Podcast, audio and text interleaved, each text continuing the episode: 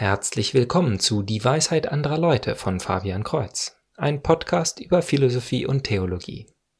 In Episode 116 geht es um die Frage, was ist wichtiger, Weihnachten oder Ostern?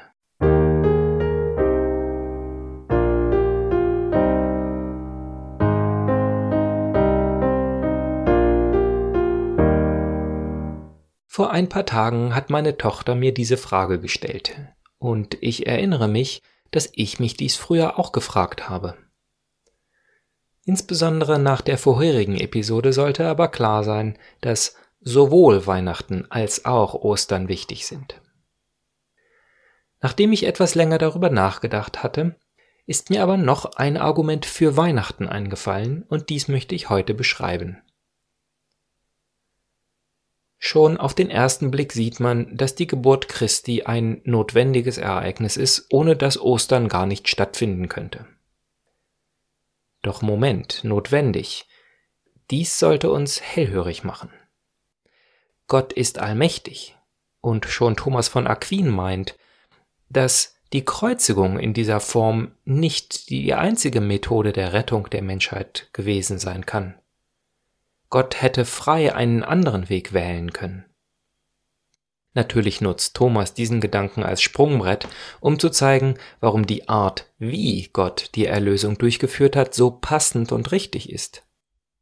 Oder in anderen Worten, warum der Tod von Gottes einzigem Sohn am Kreuz am besten in die Menschheitsgeschichte und unser Weltverständnis passt und so für uns eine unerschöpfliche Quelle ist, Gottes Wesen besser zu verstehen. Doch in Anbetracht der Größe dieses wichtigen Festes scheint die simple Geburt von einem Baby nicht besonders wichtig zu sein. Aber auch hier gilt, dass Gott ohne dies ausgekommen wäre. Auch hier ist Gott allmächtig und hätte als erwachsener Mensch oder als Engelwesen kommen können, um sich kreuzigen zu lassen. Strikt notwendig ist Weihnachten demnach nicht.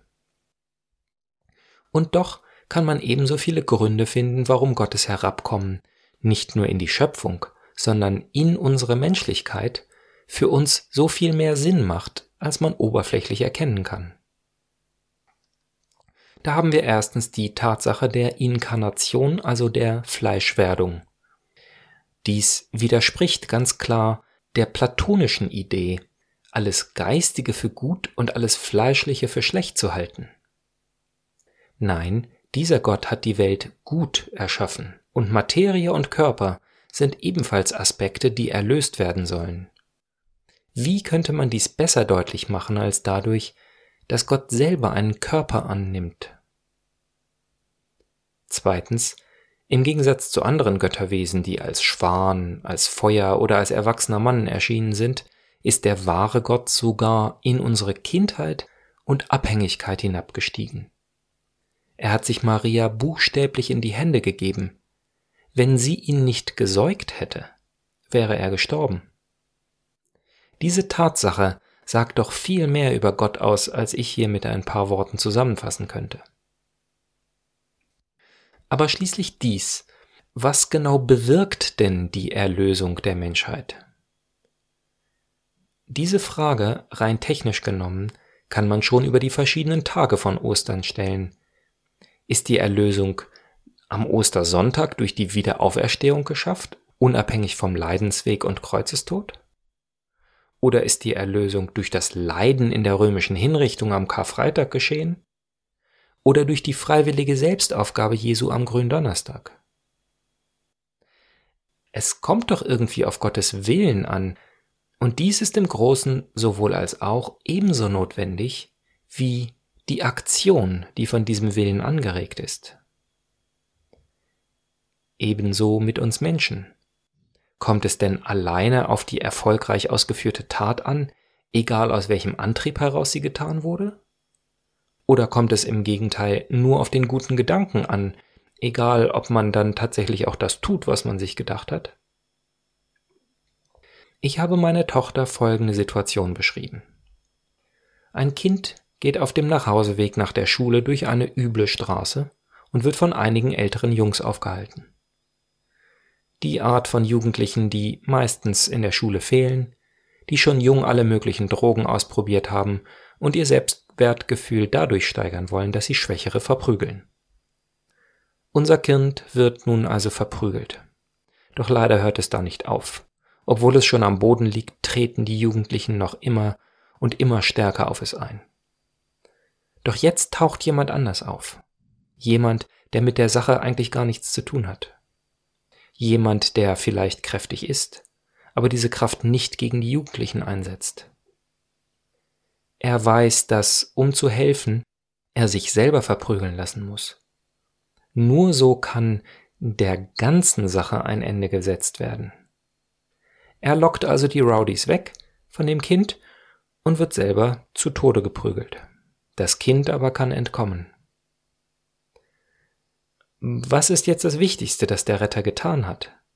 Ist es, dass er die Jugendlichen erfolgreich weggelockt hat? Ich, der ich die Geschichte sehr gut kenne und von außen betrachte, finde, dass der Angelpunkt der Geschichte derjenige ist, an dem er sich entschieden hat einzuschreiten und es dann auch getan hat. Der Moment, an dem er in der Szene aufgetaucht ist und angefangen hat, sich für das Kind einzusetzen.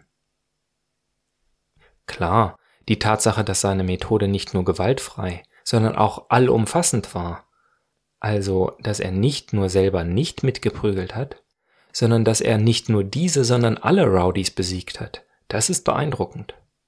Und wir können lange darüber nachdenken, wie überraschend wirksam diese Methode war. Und dass er sie wirklich durchgeführt hat und sich tatsächlich hat zu Tode prügeln lassen, obwohl er dies in jedem Moment hätte verhindern können. Aber wir können noch viel länger darüber staunen, dass er sich überhaupt eingemischt hat, dass er überhaupt gekommen ist. Das ist der Moment, an dem das Licht in der Dunkelheit aufstrahlt. Wenn es verfilmt werden würde, würde die dramatische, tragische Musik aufhören und eine helle harmonische Melodie erklingen, die Hoffnung weckt, zu dem Zeitpunkt, als der Retter auftaucht und die Tritte einen Moment lang aufhören. Nun, letztlich kann ich nicht sagen, was wichtiger ist, ob es Weihnachten oder Ostern ist, Beide sind wunderbare Feste, die uns zeigen, wie Gott ist und insbesondere wie er uns liebt. Doch das können wir nur dann erfahren, wenn wir über sie meditieren und sie in vollen Zügen feiern. Welches ist Ihr Lieblingsfest, lieber Zuhörer? Schreiben Sie es mir unter dwal.fabian-kreuz.de. Kreuz mit TZ. Also bis zum nächsten Mal. Gottes Segen.